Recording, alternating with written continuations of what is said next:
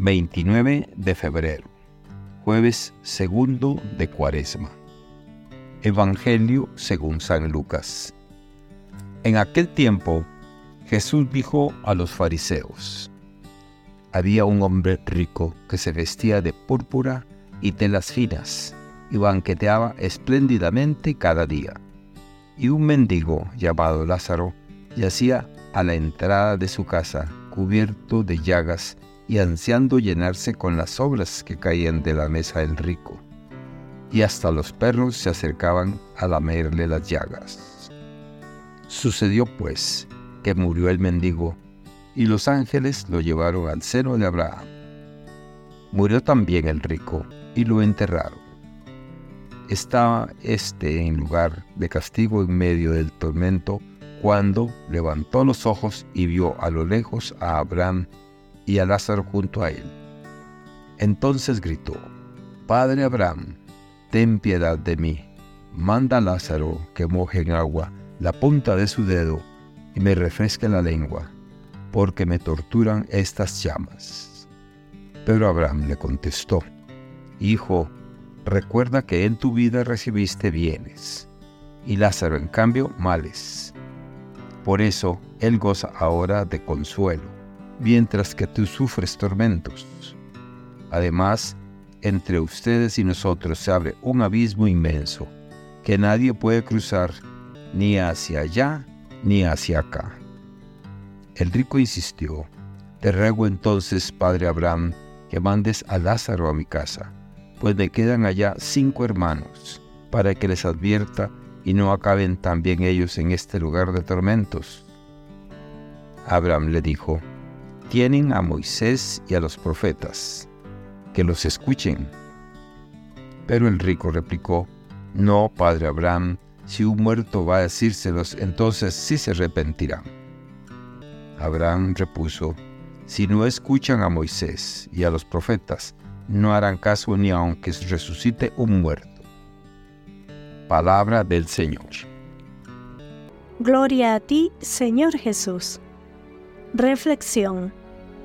El fragmento del Evangelio de Lucas en su capítulo 16, versículos del 19 al 31, sobre el rico y Lázaro, sirve como un recordatorio impactante y visceral de las consecuencias de nuestras elecciones, tanto en esta vida como, si cabe creer, en la próxima. Es una historia que no se centra en los pecados obvios del hombre rico, sino en sus pecados de omisión, lo que no hizo. El hombre rico nunca se identifica como cruel o maliciosamente activo.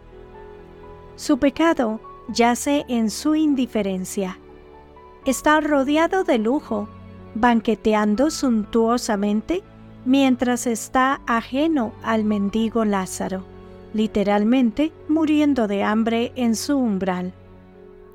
No expresa compasión, no enumera las necesidades del hombre y no aborda el sufrimiento por el que pasa todos los días.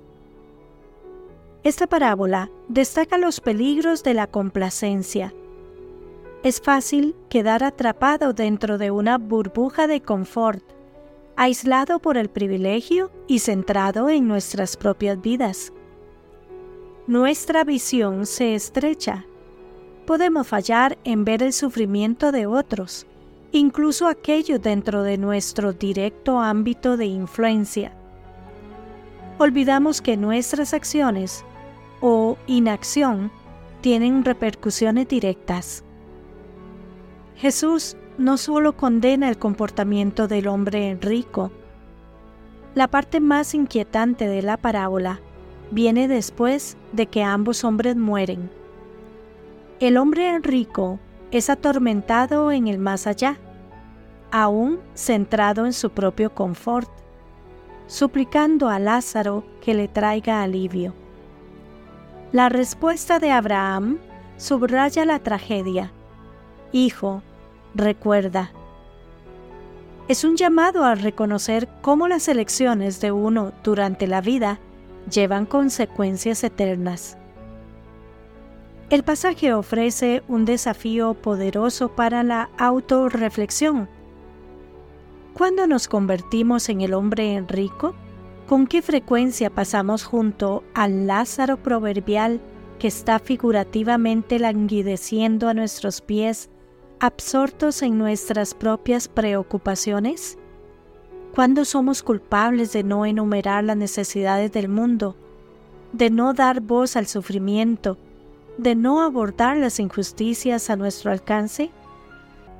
El relato no trata sobre juzgar a los demás, su enfoque está en la responsabilidad personal. Nos llama a salir de la complacencia, a ser muy conscientes de quienes nos rodean. La verdadera fe nos obliga a ver al Lázaro en nuestras puertas, no como una interrupción, sino como un hermano o hermana que merece respeto, cuidado y reconocimiento. Lucas es un llamado a la acción que corta cualquier discusión teológica cómoda. Nos recuerda que la espiritualidad genuina no se trata de un acuerdo pasivo con la doctrina, sino de un amor activo y transformador. La parábola nos fuerza a preguntar, si tuviéramos la oportunidad de revisar nuestras vidas, descubriríamos un patrón de indiferencia de necesidades desatendidas y gritos de justicia no expresados? ¿O podríamos encontrar instancias donde transformamos nuestra conciencia en apoyo tangible y defensa? Dejemos que esta parábola del hombre rico y Lázaro resuene, inquietándonos, que nos impulse hacia una empatía más profunda una mayor sensibilidad hacia la necesidad y un deseo más urgente de ser agente de cambio, consuelo y esperanza en el mundo que nos rodea. Que Dios les bendiga y les proteja.